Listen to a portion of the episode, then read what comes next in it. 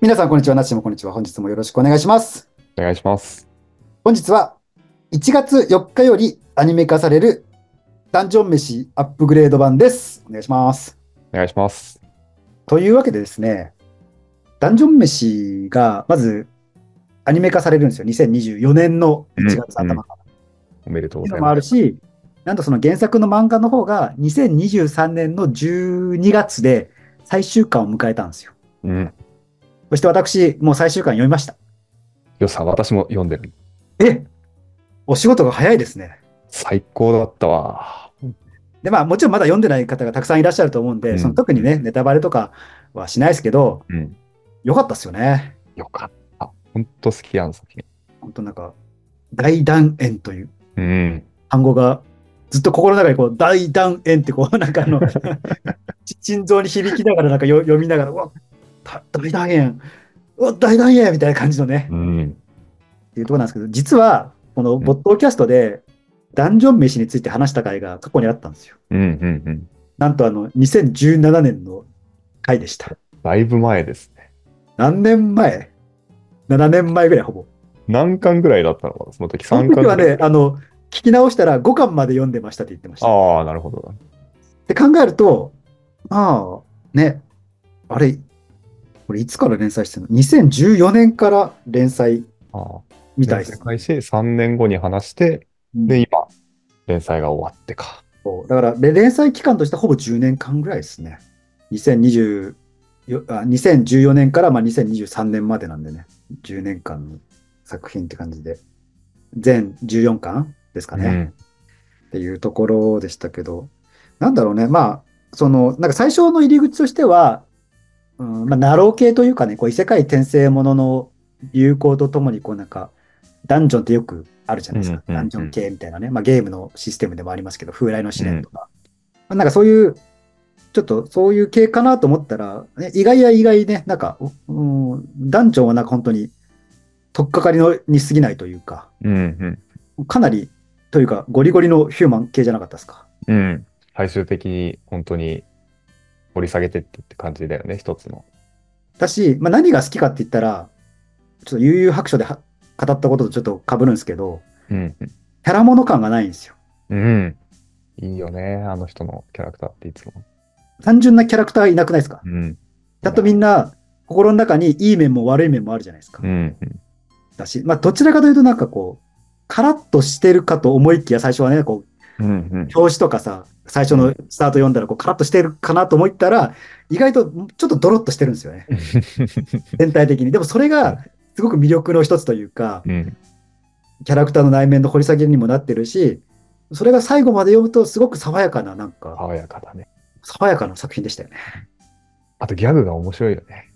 まあそうね。ずっと笑ってるわ、我々本当に。新刊読むときは。毎回爆笑してる。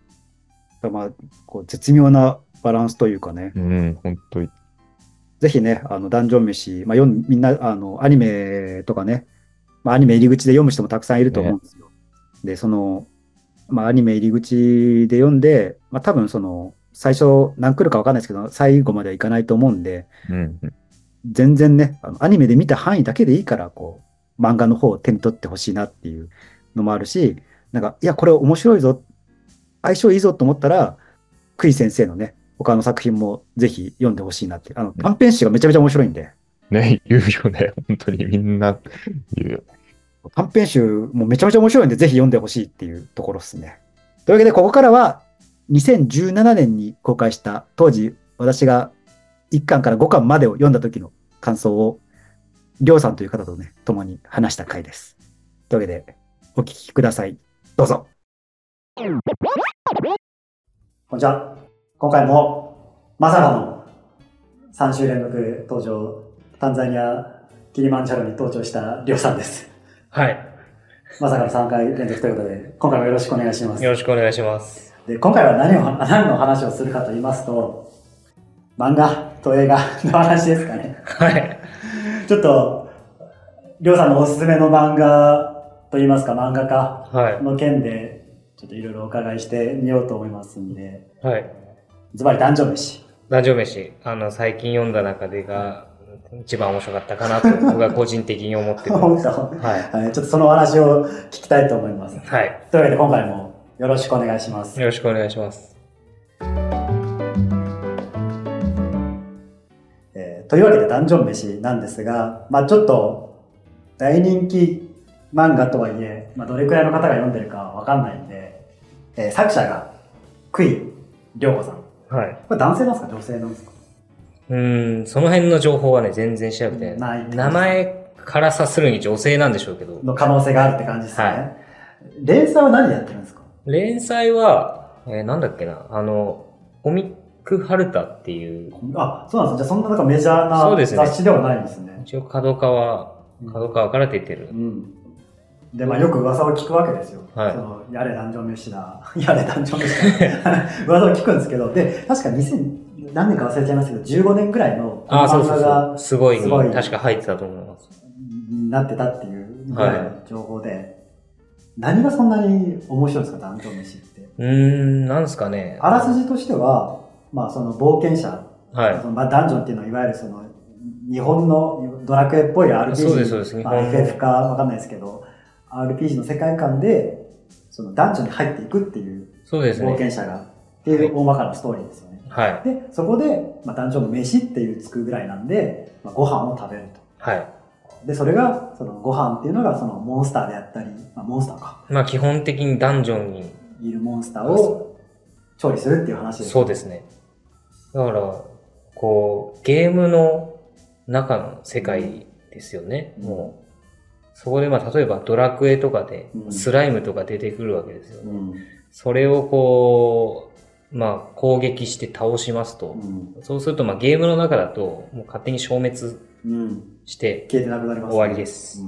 ダンジョン飯は多分殺した後の処理をうんうんすごいこ意う、まあ外とリアリティって言うとあれですけど、うんまあそもそもが空想の話なのうんで、リアリティというか、まあ、実際にこれが実在したらうんこうするだろうみたいうんな感じで、あの結構詳細に書いてるんですようんね。うんうんなんかそういうの好きなんですよ。 何がそのそこまでこう話題になってるっていうポイントなんですか、でもやっぱ、うーん、まあ僕がそんなに漫画読んでないだけだと思うんですけど、僕からしたら、まあでもそういうのがすごい斬新だったんで、うんなるほど例えば似たようなまあ設定だけ似たような話だと島風さんが書いてるトリコとかあるじゃはないいですかはいはいはあれもまあこう食事バトルとかける食事みたいな話じゃないですかい。はい。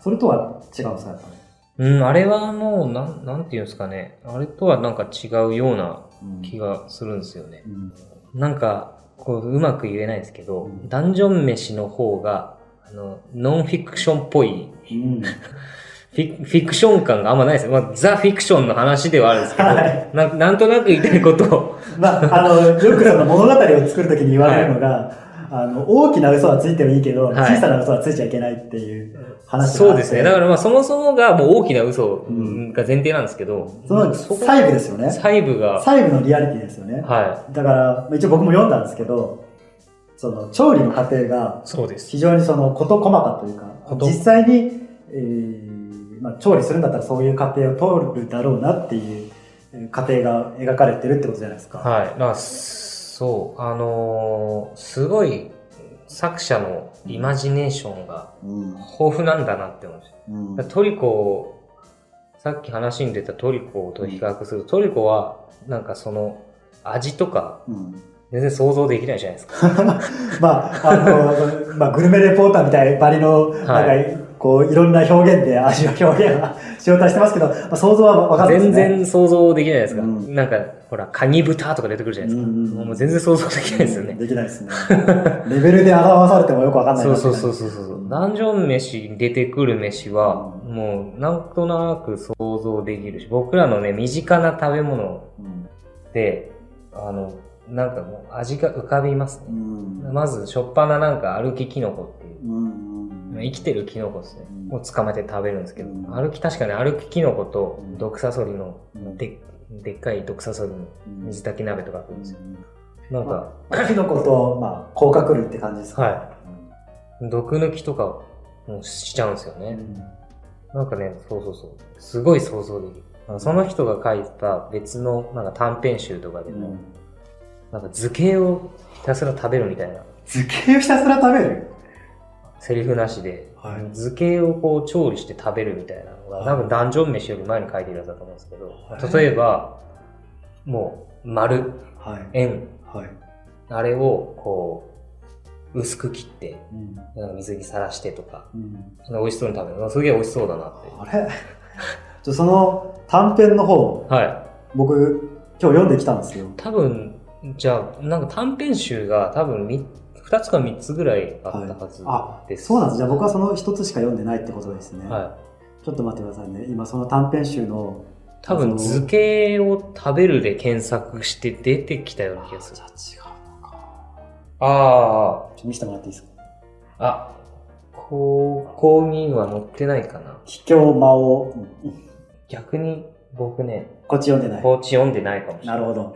じゃあこのちょっと杭良子さんのその、凄さはいみたいなちょっと話にしていきたいんですけど、その、今日僕が読んだ短編集を読んで思ったのは、さっき言ったように、そのディティそうそうそうそールの描き方だと思うんですよね。で、基本的にその短編集で今日読んだ話だと、全部大きな嘘を、結構大きめな嘘をついてるわけですよ。そうですね。うんなんか後半の方になると、ミノタウロスっていうんですかね。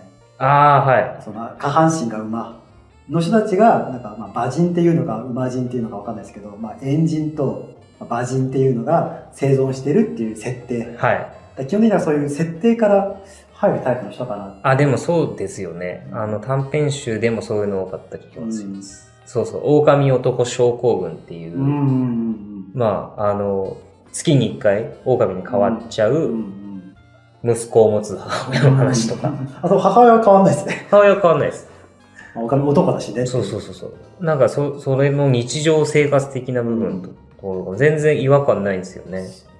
あとはその短編集の方でもやっぱりその魔王と勇者がいる世界っていうのはいが話の半分ぐらいは入ってたんで、まあそういう世界の憧れがあるのかなっていうのをすごい感じて、で、まあ、話はもちろんいいんですよで話はいいんですけどなんか読んでて思ったのがこう儚さというかはなんかひ人が死ぬことを割と肯定的というかなんかそう世界はそういうものであるっていう前提な作風な感じがしたんですよい。あ。あ、なるほどね。でもそういう意味で言うと、ダンジョン飯は、バンバン人を死んでも生き返るんですよね。うーんここはなんか、なんか違うんですね。でその今日ダンジョン飯のその5巻を読んでみて、はい。なんかだいぶなんかシリアスよりシリアスになってきたなあ、そうですね。ってい五感はほとんど調理してないですからね。そうなんですよあれ飯どこ行ったと思って全然飯出てこない。っそうあれこんなバトル漫画バトル漫画ってことじゃなていいですうこけとじゃどないですけど、まあ、しっかりしそのたなんかストーリー漫画だったっけそうなって話、の大筋の部分を今掘り下げてってる感じですね。うちょっと調理の方をうんやってないっていう感じかな。まあねそうそうそう。でも、なんだろう。